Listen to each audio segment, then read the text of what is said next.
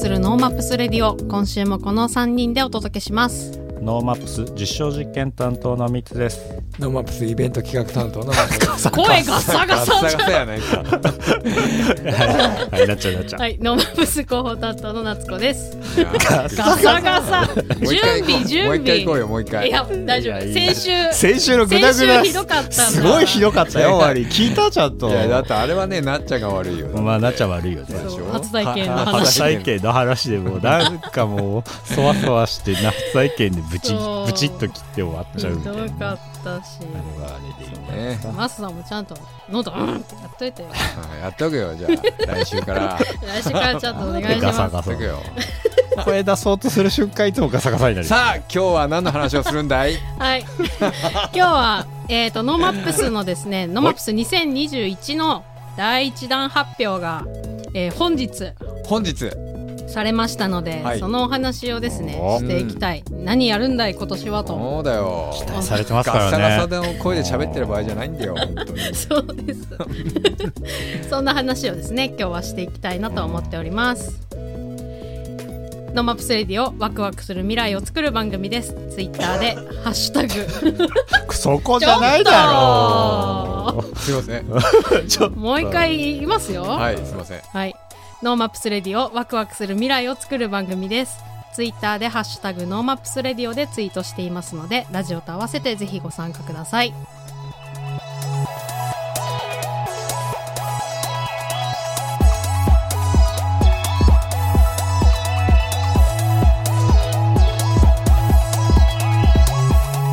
レディオ今日は NoMaps 2021に向けて、まあ、第1弾リリースを発表したんですけども、はい。その内容について、えー皆さんにお知らせと、情報解禁がね少しずつしていくと、はい、始まりますよという回になっていきます。はい。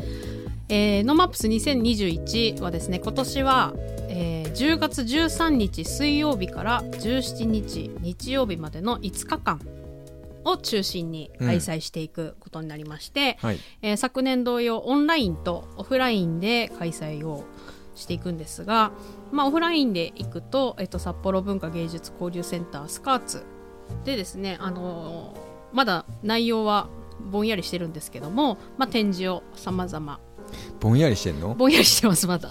まだねちょっとどうまだ言えないんだいうねよねちょっとね。言えない。どういう、だってさあの使えるかどうかもまだ分かんないじゃん。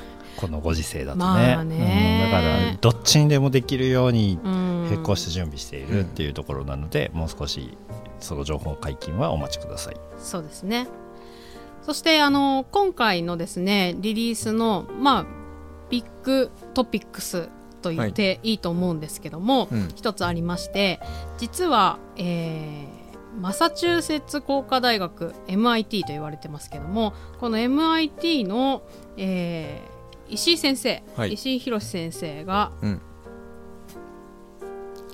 アドバイザーに就任いたしました。おめでとうございます。ありがとうございます。ありがとうございます。ありがとうございます。はい。ね、 NoMaps のうん。アドバイザーに就任いただいたということで、うん。あのまあ、この MIT とは何ぞやという方もいらっしゃると思うんですけども、うん。まあ、全米屈指の名門校と言われておりまして、まあ、ノーベル賞受賞者も数多く輩出しているような、うん。まあ、世界トップクラスの研究実績を誇る大学ですね。はい。でここであの石井先生はあのー教鞭をとっているさらにこうメディアラボというところでも、えっと、ここの教授をしていてうん。さまざまな研究をされているんですけども、うん。まあ、実はこの石井先生、えー札幌で育っておりまして、あの南高校を卒業した後に北海道大学の工学部電子工学科を卒業。さらに、えーその後は大学院の情報工学専攻修士課程を修了して博士号を取得しているということで、あのー札幌にゆかりがあるということもありまして、えーそしてですねあの、うん。2019年に NoMaps のカンファレンスで基調講演を石井先生にしていただいてるんですけどもはい。その後もですね、うん。石井先生からどうラブレターがね。そう NoMaps 頑張ってんのってたびたびメッセージをいただくという。直接ねそんなすごい。そうです。うん。副所長ですからね、はい。MIT のメディアラボの。そうなんです。そんな石井先生からですね実は今回就任にあ就任するにあたってのメッセージをいただいておりますのであー素晴らしいはいありがたい話です、ちょっとお聞きください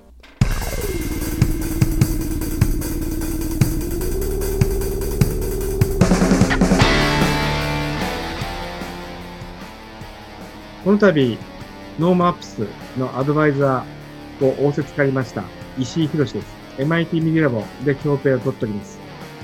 札幌出身です。で、あの、北海道にはものすごい強烈な愛着があって、私、学生時代、国鉄の私有権を使い、イースホステルを回りながらいっぱい旅行しました。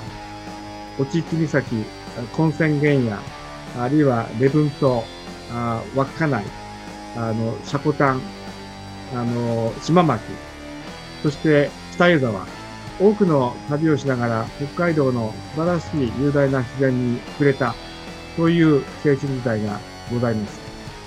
この度、 NoMaps という地図はないんだ。自分で新しい地図を作るんだ。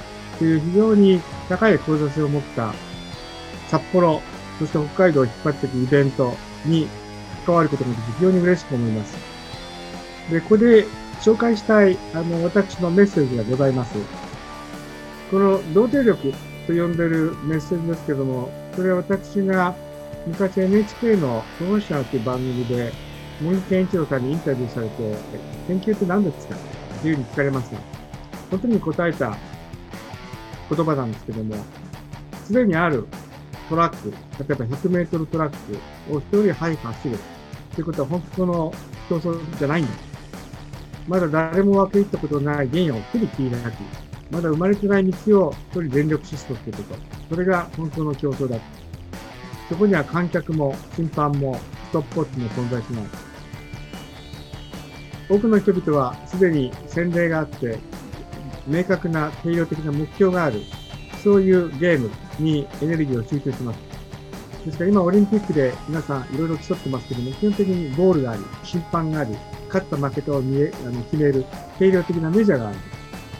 でも本当のパイオニアっていうのは、そこにきっと何かがあるはずだ。ということで一人ゲームを切り開く。そういう開拓者的な精神。そういうことがとても大切で、それを多分北海道を切り開いたあの先人たちも持っていたんじゃないかというふうに思いました。この言葉を自分で考えた後、何年かして急に思い出したのが、この田村幸太郎の詩です。童貞。僕の前に道はない。僕の後ろに道はできる。まさに僕の伝えたかったメッセージをはるかに簡潔に素晴らしいあの表現で表している。この道程という彼の詩、これがまさに NoMaps の精神をとてもよく体現してるんじゃないかなというふうに思いました。地図はない。誰もまだ入ったことがない。だから地図に誰も作ってない。そういう世界を自分で切り開くんだっていう、そういう精神を表現する言葉として、この高村光太郎の道程を NoMaps の新しいブランドメッセージにしてはいかがでしょうか。それが私のあのアドバイザー就任の最初の提言です。ということで、ぜひ皆さんと一緒に力を合わせて、新しいその道を開く、そういうイベントにできればと思います。ということで、どうぞよろしくお願いします。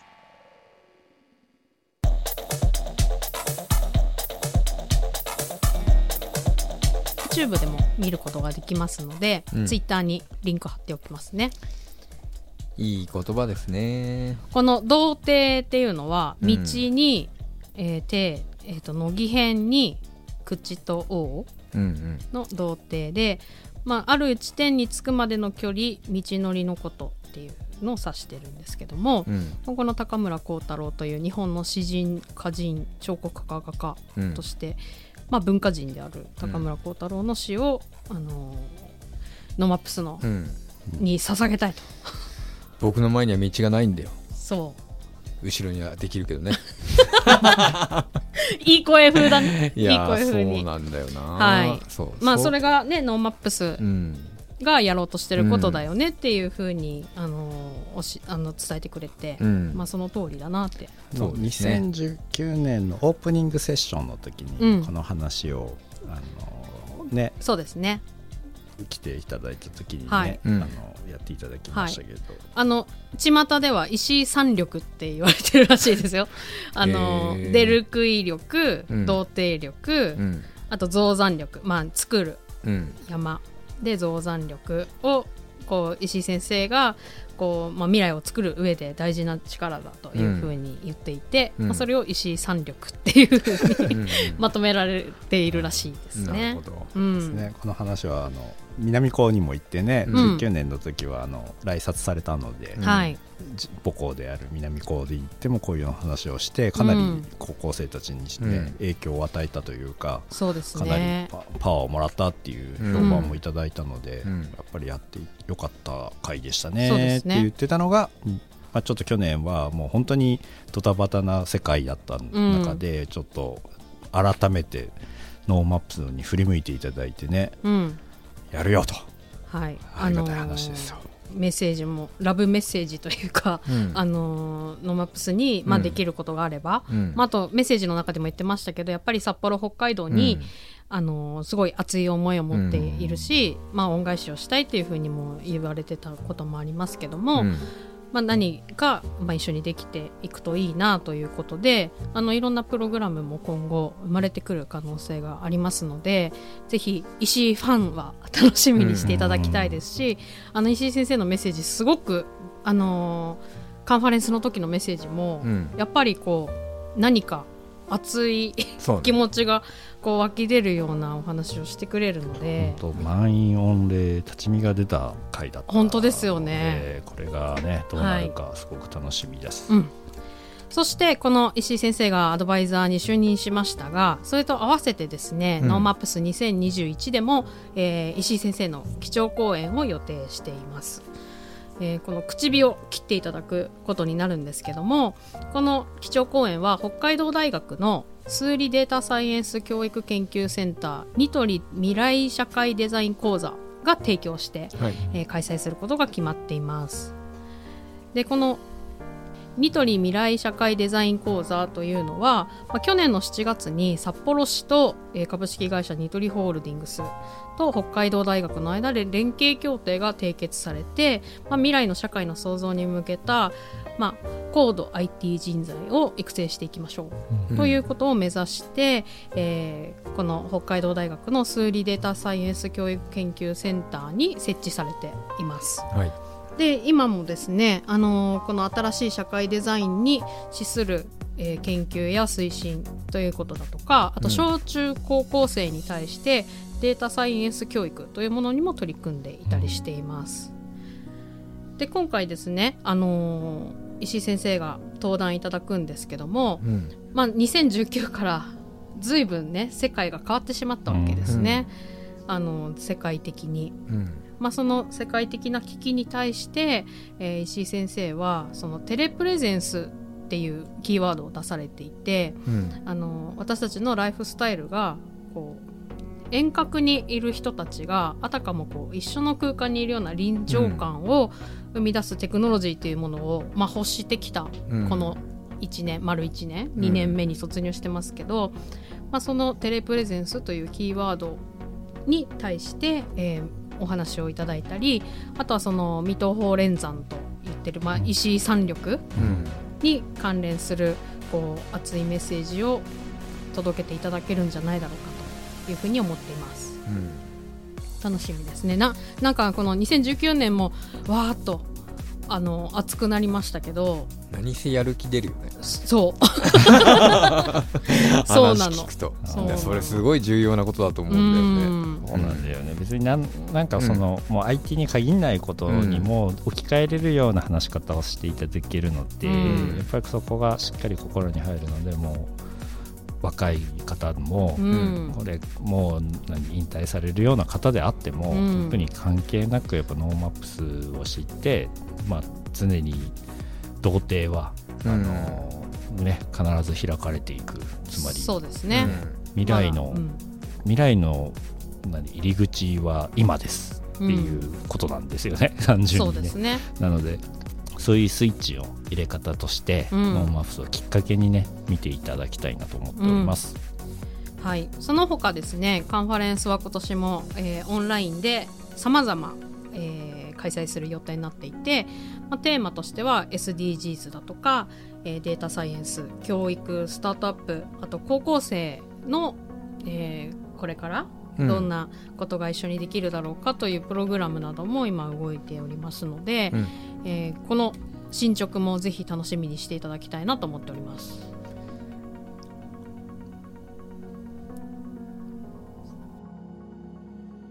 NoMaps Radio 今日は、えー10月13日水曜日から17日まで開催される NoMaps 2021についてお届けしております。なんか急におどろおどろしくなってきましたねあれ？新しくないですか？この新しい感じ NoMaps Radio。すごい。はい。さて、はい。えーその他ですね、うん。まあカンファレンスのお話しましたけども、はい。まだまだまだまだ開催されるさまざまなプログラムがございますね。はい。はい、そうなんですよ。もう今年で16回目になる札幌国際短編映画祭はい、札幌ショートフェスト2021うん、ですね、今回も約100作品以上上映予定になっていますよ。はい、で作品数も世界105の国と地域から2960作品すげえ、が集まってその中から選ばれる 100, 作100タイトルそうですね。が上映されるというようになってるそうです、はい、今映画祭チームはせっせと、えプレビューをしている応募作品を見て、そうそうそう。どれを上映しようか決めようとしているんですね。大変ですからプレビュー。ことですね。2960作品を全部見るってことですからね、すごい。うん、その中から選ぶためにうん、あのみんな頑張って徹夜しているっていう状そう態ですね。えでそれははい。それぞれにねあの翻訳しなきゃならないから出来上がった後にね。う、ん、うん。100作品分の翻訳も大変でございますので、うん。ご協力いただける方はいつでもご連絡いただければと思っておりますので、はい。通訳できる方確かに。ボランティアスタッフ常に募集しております、はい。はい。まあ、札幌国際短編映画祭は、えーこちらもオンラインとオフラインで、えー実施予定になっていまして、はい。オンラインについては、えー10月9日から31日、まあ、3週間ぐらいうんうん。予定してますしオフラインはですね今上映場所を目下調整中 というふうになっております。で今回あれですよねコンペの受賞者を決める、うん、えーっと審査員の方々は、はい。はい、ね、岩井俊二さん。なるほど。映画監。督ですね。みんな大好き岩井俊二さん。はい、僕もたくさん、あのー岩井さんの映画とっても面白いなと思って見させてもらってますけど、うん。そんな方がなんと審査員として参加してくれると、でその他にもメリー・ルーベリーさんっていう、まあ、テレビ番組の監督として30年以上活躍して、うん、エミー賞を2回受賞されてる方ですね。それとあのスティーブ・スペンサー・ベイカーさん。はい、でこの方は、まあ、レコーディングアーティストを40年以上マネジメントしていて、うん、まあ、多数のゴールドプラチナアワードを受賞している方はい。ですね、まあ、クリエイティブ集団トマトのファウンダーで1991年から2004年までマネージングディレクターを務めていた盛りだくさんです。方盛りだくさんですね。今回あの岩井さんはあのやっぱり札幌北海道のこの映画業界をもっとこうバックアップしたいという気持ちもはい、あるということで、うん、あのー単純にこう審査員として来るだけではなくて、うん。その他いろんなこう仕掛け、まあ、うん企画も用意しようとしているということなので、まあ、映画ファンもそうですしこうクリエイターを目指す人にとってもすごくいい機会になるんじゃないですかね。そうですね。これぐらいやっぱり知名度があって、うん。あのいい映画を撮ってる方がそういうワークショップとか、うん。まあ、これからあの映画を作りたいなと思ってる人とかに向けたこう講義とかをやってくれるのってうん絶対いいよね、いいですよね、うん。まあ、人生、まあ、変わっちゃう可能性もね、うん。ありますよね。そうですね。なんでぜひ注目していてください。そうですね、はい。随時更新していくと思う、うん。はい。ね映画祭のサイトのマップスのサイトなどをチェックしていただければと思います、はい。はい。そしてマサさんは、うん。えーまあ、 NoMaps 2021に、まあの5日間じゃないですけど、はい。まあ、その界隈でまあまあいろんなことを仕掛けておりますね。界隈タイプなんですよ僕 界隈タイプ。界隈を盛り上げるタイプ。なるほど。うん、今年も2020年に、あのー続いてうん。あの札幌芸術の森の方で「明日の芸森」というイベントを開催します、はい。これはもうイベントですね完全に。うんでまあ昨年はウィズコロナの状況下で何ができるか、まあ、その可能性を探る企画として開催をさせてもらって、うん。まあ、非日常を体験できる新感覚のフェスティバルをテーマに音楽イベントでまあ大音量で流すようなスピーカーを使わずに、うん。一人一人がポータブルなラジオを持って映画音楽映像作品を楽しむイベントを開催しました。はい。でこの企画を今年は2021年9月25日と9月26日に開催する予定です。なんと2日間。なんとね。しかも ちょやっとれるかな？早くなって早くなったからうん。高いよね、まだね。ちょっとだけあったかいですね多分ね。そうなんですよね。でも日没がちょっとね、あそっか今度は。遅いからね。夜のその映像系がちょっと弱くなるんだなかなかああのー開催が遅くならないと難しいなっていうのでももありつつ。遅くなるとバスがなくなるんだよね。そうですね、まあ、いろんな課題は山積みなんです自けど、ね、然と戦ってるもんね気がついたらね。そうなんでも、うん。あの今年まあ去年は映画と音楽と、うん。あのプロジェクションマッピングとか、うん。いろんな光の演出を楽しんでもらったんですけど、うん。今年は去年実施した内容をベースにして点々点です なんじゃそりゃ。まだ教えられないんだ。ね全然教えられないです本当に、えー。うん。一応聞くけど、はいまだ決まってないんじゃなくて、ああもう全然違いますね。言えないんだ。あ全然言えないですね。うん。じゃあ交互期待そうですね。もう一回聞くけど決まってないわけでは、まあもう全然ない。ああだそうです、だそうです。8月の中頃ですね、うんうん。あいろいろ決定的なことを言えるのは、はい。多分。おはい。ーもうすぐチケットとかも売れちゃいそうですねなんで言った瞬間からチケットすぐ売るんでうんはい、あのすぐ買ってください。はい、またそしたらはい。追ってラジオでも、はい。そうですね、うんお知らせ。情報が出てくるかなと思います、はい。まあそのやっぱりポータブルラジオをうん。みんなが、まあ、イヤホンして、うんこうゲーム盛りの会場の中をうん。ぐるぐる回ってそこから全部音声が入ってくるっていうあの経験体験って新しかったですからね、もうかつてないよね。かつてない、なんか参加した人のね、うん。感想がすごい良かった、うん。またやってほしいとかってすごいあったもんね、そうまあ、運営側はすげえ汗かきながら大変そうって感じではあるんで、僕らだけめちゃくちゃ声出してんなと思って。みんなすごい静かにしてくれてそうですよね。だよね、うん。だからもうそこは大変だけどその反省を踏まえて間もなくいろんなことが発表になるっていうことで、はい、はい。これもまた一つ注目をいただいたこれも NoMaps のうん。おかげコンテンツ。はい、いやいやいや。いやいや何でも乗っかってくる人が作ってあるそうか NoMaps だからね、うん。これもね。これもノーマップスであるといいうことで,、そうですね。はい、そしてそして？北海道高等学校軽音楽連盟第5回全道高等学校軽音楽新人大会。はい、ね。もういいですね。これは2022年1月7日俺の誕生日だ。配信する予定です、あら。こねれも楽しみまあ、です、軽音楽新人大会といえば昨年はねはい。ラウスバブ今年か。今年の頭にやった大会ではラウスバブがバズりまくってはい。だね。っていう大会だったんであの今年も高校生の頑張りをうん。みんな注目して高校もらいたいなと生の方たちもやっぱ違う気持ちで見ますよね。ああいうこうストーリーというかね。やっぱラウスバブさんみたいなのがビョーンって出てきたのを見てるわけじゃないですか、うん。音楽をやってる人たちは。で同時にあの何が良かったってあの慶応の動画。うん。他のアーティストのアーティストじゃないかまだ学生か、うん。他の学生たちのね楽曲とかもみんなあのコメントをしてくれてあれがいいこれがいいってやってくれてたじゃない、すごいですよ、ね、いいことないよ。何十万回も自分の演奏を見てくれてってないじゃん、こうん。れはすごいいいかったので今年もそれが、まあ、来年うん。うんそうですに向けて、ね。今動いてるってことでしょ？要は、すごいです。はい。他には？そしてあのー先週うん。のラジオでも少しだけうん。お話しさせてもらいましたけど、はい都心まちづくりプラットフォーム公共的空間活用プロジェクト、うん。世界一コミュニケーションが誘発される街という実証実験の企画をですね今札幌市の方とはい。いろんな方とあの行ってるんですけど、はい。そのプロジェクトの中でメディアアーツの部分を NoMaps として、えーやりたいと思っております。うん。でこの企画自体はあの今8月の末、まあえー8月下旬ですね、うん。に実施する予定になっています。どんなことやるかは乞うご期待。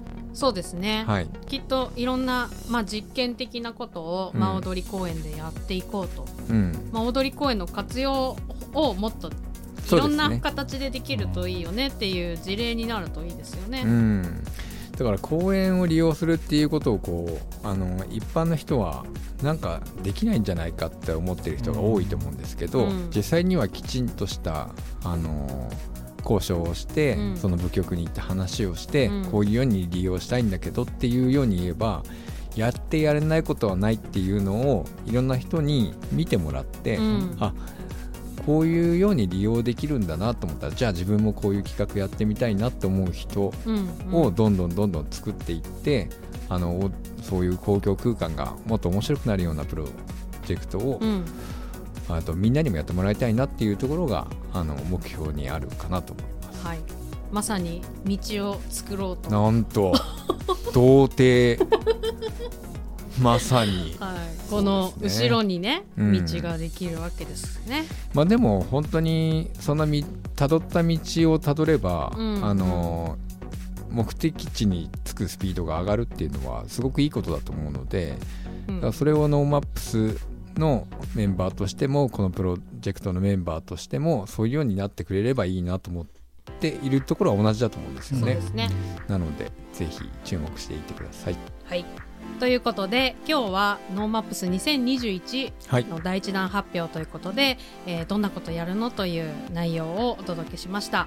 2021年10月13日水曜日から17日日曜日まで開催される NoMaps 2021ぜひこの後も、えーどんどん情報をお届けしていきたいと思っておりますので楽しみにしていてください。NoMaps RADIO をお送りしてまいりました。本日は10月13日から5日間にわたって開催する NoMaps 2021について第1弾の情報解禁をお届けいたしました。やっとだよ。始まるというか、はい。まあずっと NoMaps なんですけど僕らは、うん。常に NoMaps 思考で、 NoMaps で動いてますが、ね、その集大成というかその時の、まあ、トレンドとか、うん。えー今を切り取る部分として、まあ、その回帰というのをあえて設けて、みんな集まりやすい環境を作っている、とはいえ今回は、えーまあ、3密回避はまだ継続するだろうということで、うん。こ今回もオンラインを主軸にねはい、やっていきますと、うん。でオンラインになって良かったことともうちょっと物足りないところと、うん。まだまだ苦しいところはあるんですけど、まずはもうその回帰だけでも集中的に NoMaps を応援していただいてはい NoMaps から得るものがあってその道を切り開いていくというふうになればなと思っております、うん。はい。あの続々と新しい情報がこれからも出てきますのでぜひ楽しみにしていていただきたいなと思います、まあ、そしてですね今日お話できなかったんですけども、うん。あのノーマップスの会員制コミュニティ NoMaps ファンをスタートすることになっておりまして、はい、えー会員募集の開始も始まってまいりますのではい、詳しくはまたお知らせさせていただきたいなと思っております、はい。本日もお付き合いありがとうございました。 NoMaps RADIO のアーカイブはポッドキャスト Spotify などストリーミングサービスでお聞きいただけます。 NoMaps RADIO で検索してください。番組の感想は FM ノースウェーブ番組メールフォームまでまたはツイッターハッシュタグ NoMaps RADIO でツイートしてください。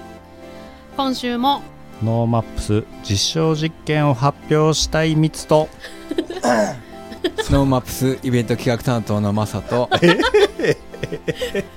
喉がガラガラのマサさんの隣で喋る夏子でお送りしました。また来週。また来週。そんな終わり方ある？